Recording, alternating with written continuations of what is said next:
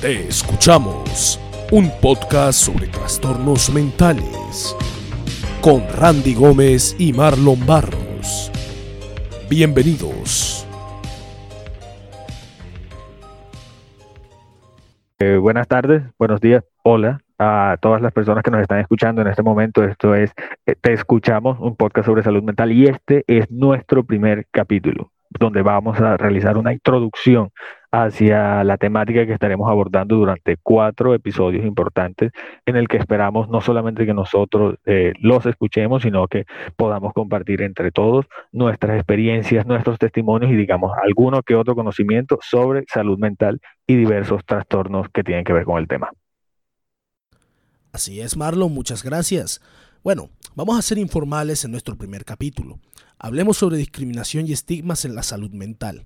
Partamos de la idea de que en nuestros días es común escuchar este término y todo lo que conlleva, pero existe todo un recorrido histórico que nos ha traído hasta acá, de hecho, es un tema relativamente reciente. En Colombia, por ejemplo, no fue sino hasta 2013 cuando el Estado aprobó una ley en materia de salud mental, la 1616.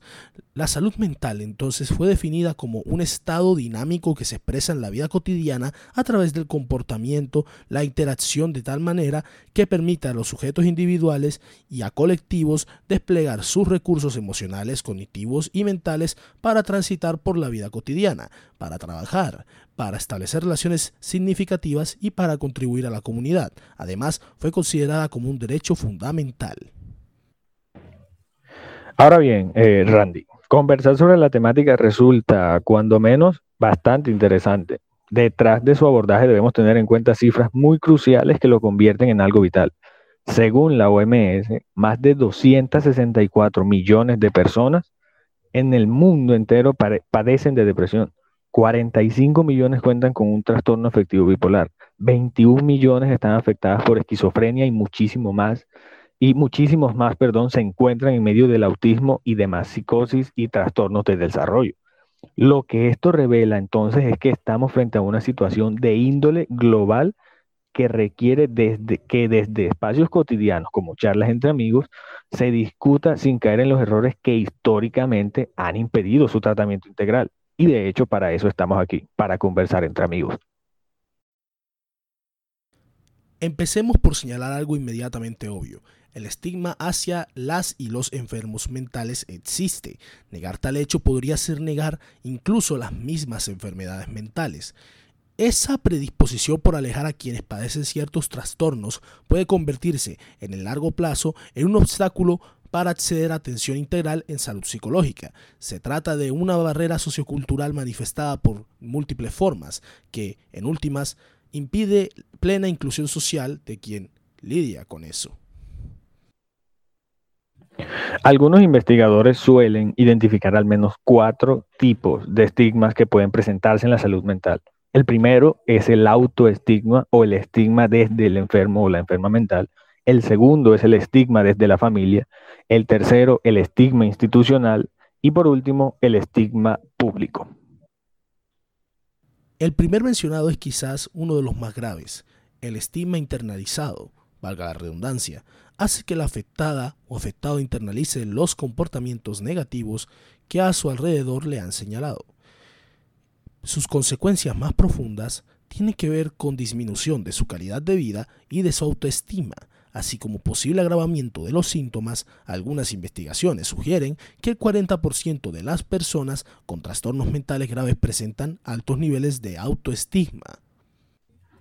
Desde la familia, por otro lado, el estigma es una condición cuyo impacto puede manifestarse tanto en la persona afectada como en la familia misma. Es común, por ejemplo, sentir que se transmite cierta devaluación social por el simple hecho de estar asociados a una persona con algún trastorno mental. Es una especie de escalada o efecto dominó dentro de, dentro de la familia, porque dentro de la familia se aísla al enfermo o la enferma, aunque debe aclararse que, entre paréntesis, esto no es necesariamente lo más frecuente, pero luego este aislamiento es sufrido de manera similar por la misma familia, es decir, personas del entorno alrededor de la familia, en el entorno laboral, en el entorno, digamos, familiar más lejano, aíslan a esa familia porque dentro de ella existe alguna persona con algún trastorno mental. El estigma institucional, por su parte, está vinculado a las políticas de instituciones públicas y privadas, así como a las y los profesionales que las ejercen. Esto es algo muy parecido a lo que alguna vez planteó Michel Foucault sobre las personas privadas de la libertad, tanto delincuentes como locos. En resumen, el sistema y las relaciones de poder establecidas en él aíslan a los presos y los enfermos mentales de manera similar y les aíslan del resto del mundo y les califican meramente como anormales, mientras que todo lo visible y en términos quizás más capitalistas, lo más funcional, obedece a lo normal, lo funcional. Sin embargo, hay que aclarar que las actitudes de los y las profesionales de la salud son frecuentemente más positivas que las del público en general, pues en su labor está basada en la escucha activa y atención integral a las personas enfermas.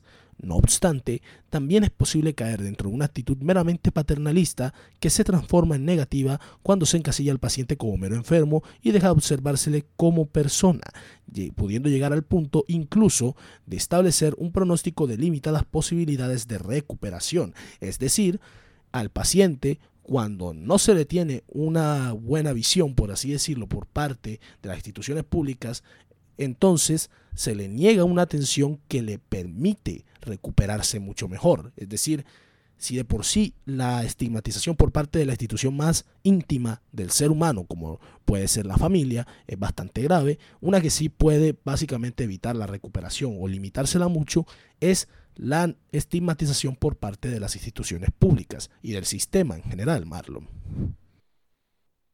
Y por último tenemos el estigma público, que es un tipo de discriminación prejuiciosa que se encuentra en la comunidad en general.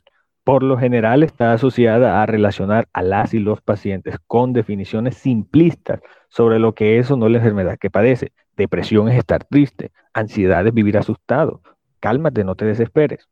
Asimismo, persisten entonces creencias de posible peligrosidad, incluso debilidad e incapacidad en general. Este es quizás el que más estamos llamados a combatir. Este fue el primer capítulo de Te Escuchamos, un podcast de salud mental. A medida que vayamos avanzando, seguiremos abordando diferentes aspectos de estigmas que rodean la salud mental. Sigamos conversando, sigámonos escuchándonos. Eh, así que Marlon, muchas gracias. Muchísimas gracias, Randy. Esto fue Te Escuchamos, un podcast sobre salud mental. Eh, Randy Gómez para presentarnos y Marlon Barros acompañándolo. Muchísimas gracias.